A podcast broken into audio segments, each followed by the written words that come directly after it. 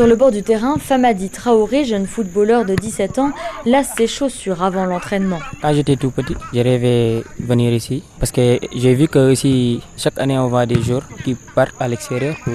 Je me suis dit que pourquoi pas tenter ma chance. Je vais aller en Europe.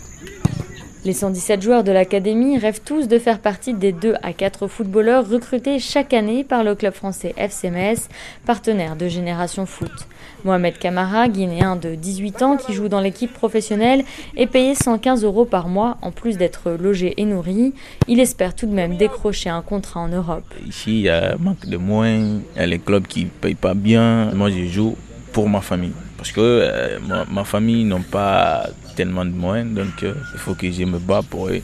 Selon Bassoire Diaby, directeur de la formation à Génération Foot, difficile de retenir les jeunes talents africains dans ce contexte économique. Le football, c'est du business, c'est pas seulement taper dans un ballon. Tant que l'Afrique va rester comme ça, on a des, des championnats qui ne sont pas d'un certain niveau, euh, les joueurs vont obligatoirement chercher à aller en Europe.